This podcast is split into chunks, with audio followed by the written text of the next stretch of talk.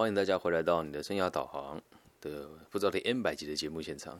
那我们想要延续呢这个被讨厌的勇气的这个导读里面的第二章，对，那来到我们这 EP 第五集。那我们要今天要讨论的就是为什么人会讨讨厌自己，还有自卑感是什么东西？那我们就一样用演绎的方式来跟大家进行哦。年轻人问哦，老师，我后来冷静思考了很久，还是没有办法同意你的论点呢。像上一次啊，我承认我讨厌我自己，但不管怎么样呢，我都只看得到自己的缺点，怎么样也找不到自己喜欢的理喜欢自己的理由。不过我当然还是希望可以变得喜欢自己啊。那你都你都用目的来解释啊？那我到底有什么目的呢？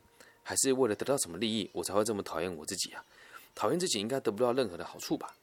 啊，哲学家的回答是哦，嗯，你觉得自己没有优点，只有一堆缺点。先不管事实怎么样哦，最起码你就是有这样子的感觉，也就是对自己的评价很低。那你为什么会有这种自卑的感觉？为什么会看不起自己呢？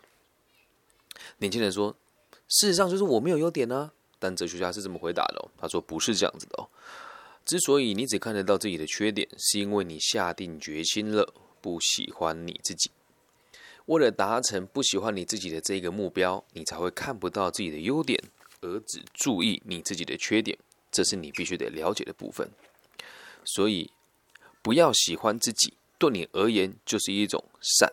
那这么解释一下，这里面的善，善良的善，指的就是和你的目的有关联的、有帮助的，就叫做善。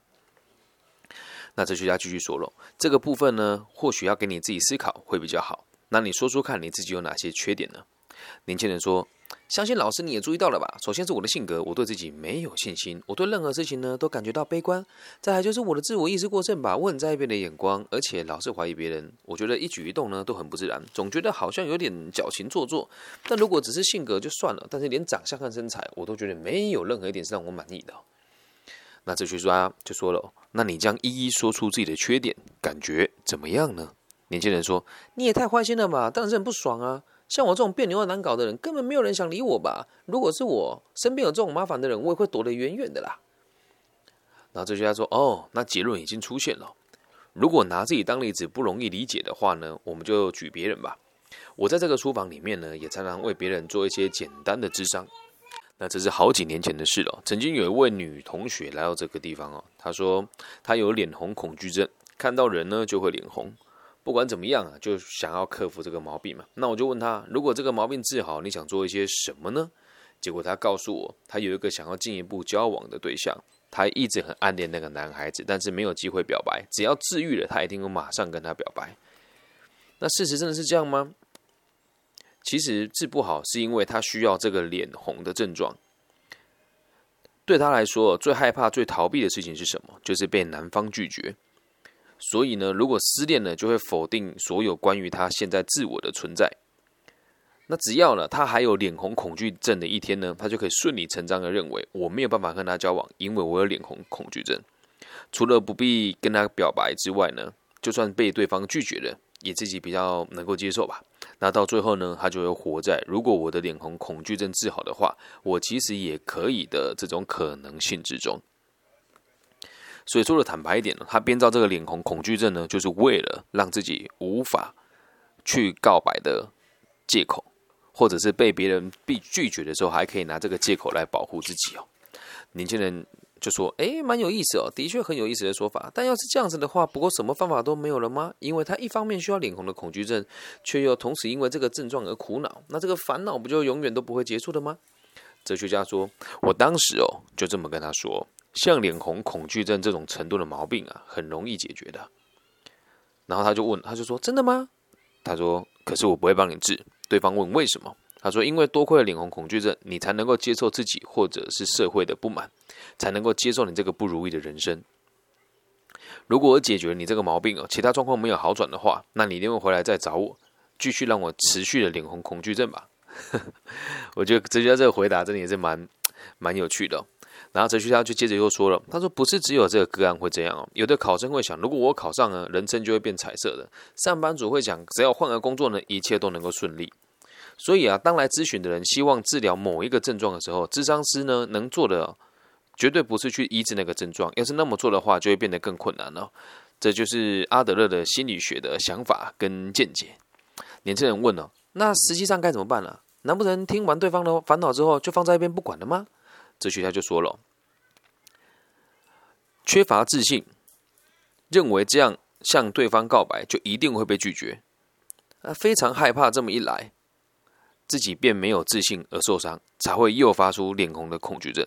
那我们能做的呢，就是先让他接受现在的自己，不管结果如何，都让他拥有前进的勇气。在阿德勒的心理学当中，这个就是鼓励。关于它的含义哦。”我们进一步讨论的时候，再做更有说系统的说明吧。现在还没有到那个阶段。那年轻人就问了：如果可以得到老师的充分说明，那倒无所谓。我先把鼓励这个名字放在心上。后来呢？后来这个女的怎么了？怎么了呢？子轩他说：嗯，有一次他和朋友出去玩了，那男孩子在这边哦。最后呢，是对方主动向他告白，提出交往的请求。从那之后，他再也没有来过这间书房。那脸红恐惧症怎么样呢？我不知道，但我想应该是解决了吧。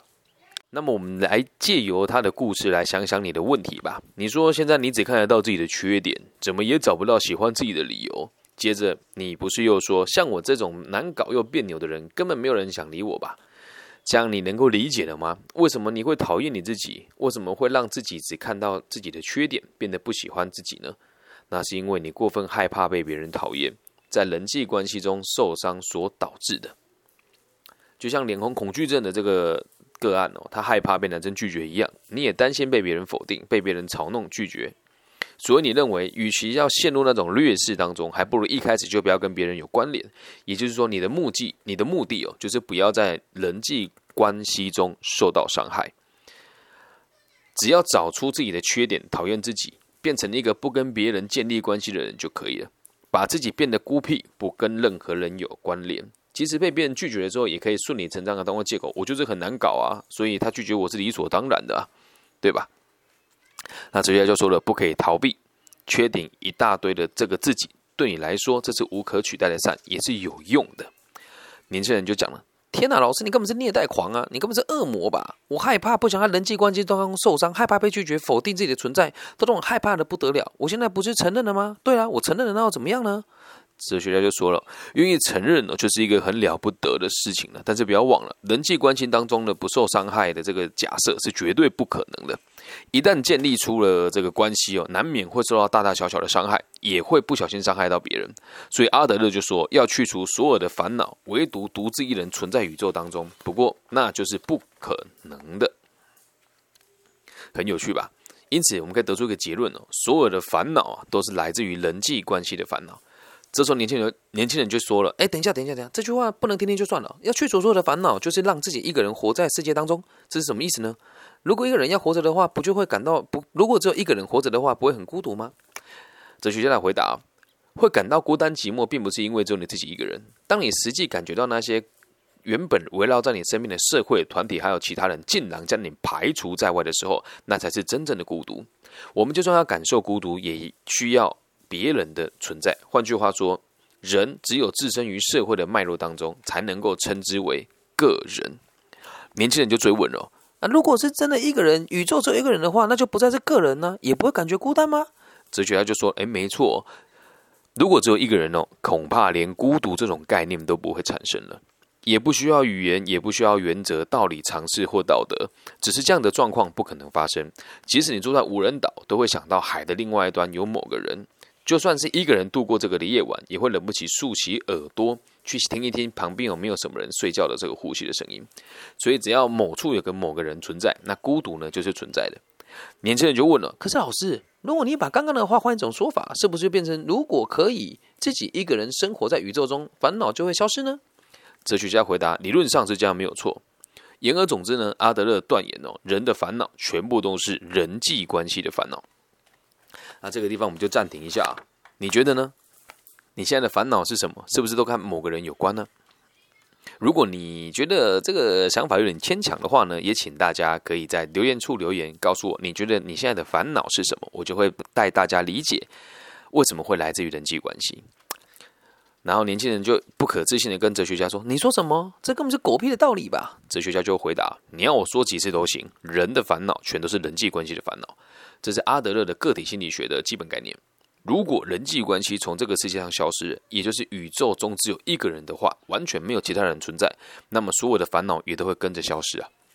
年轻人就说：“骗人，那是你们的诡辩吧，太狗屎了。”哲学家就说：“那当然呢，要让人际关系不见哦，是不可能的事情。人类在本质上呢，就是以他人的存在为前提，但原则上呢，没有办法和别人切割。